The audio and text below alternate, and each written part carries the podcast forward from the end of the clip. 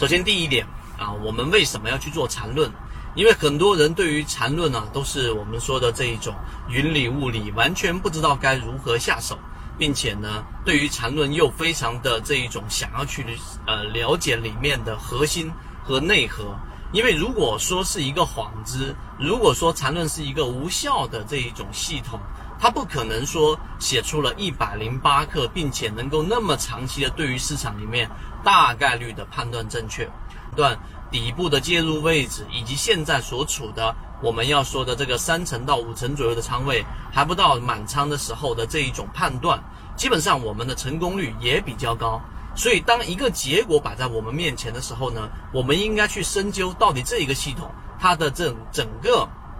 完整的过程是怎么样的。因为结果我们已经看到了，所以我们去做这个缠论，就是希望给缠论证明，并且呢，同时也用我们的结果。来不断的去给大家去看到，其实缠论虽然说入门是感觉非常难的，但是只要你系统的学习完整个缠论的时候，你就会去知道缠论它一定是有一个非常值得我们去学习的一个系统，然后把它跟跟自己的交易系统融合在一起的时候，这个就是我们最想要的一个结果。这是为什么我们去做缠论。第二个，那做缠论的过程当中，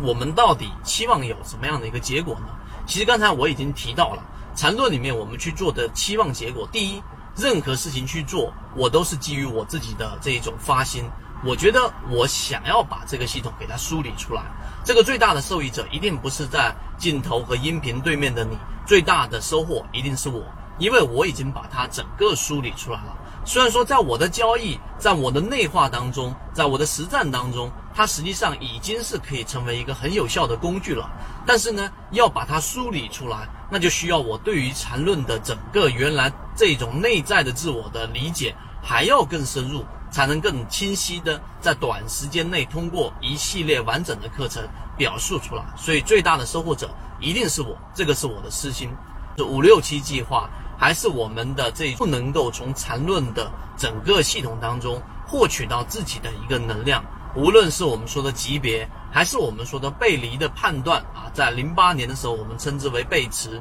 那么，还是我们到底怎么样去对于 K 线的整个动力学和整个的架构，能够有一个小模块的收获？那么，我认为这一个梳理的过程都是有价值的，因为整个梳理是需要耗费大量的精力，我也做了一些准备。那这个就是我们说去梳理缠论的一个原因。那当然，如果你想要真正的去对于缠论去学习、去了解，以及你去验证，我们会花一个整个时间，非常完整的给大家去阐述我们心中、我们实战、我们认可的缠论系统。好，今天就给各位讲这么多，各位再见。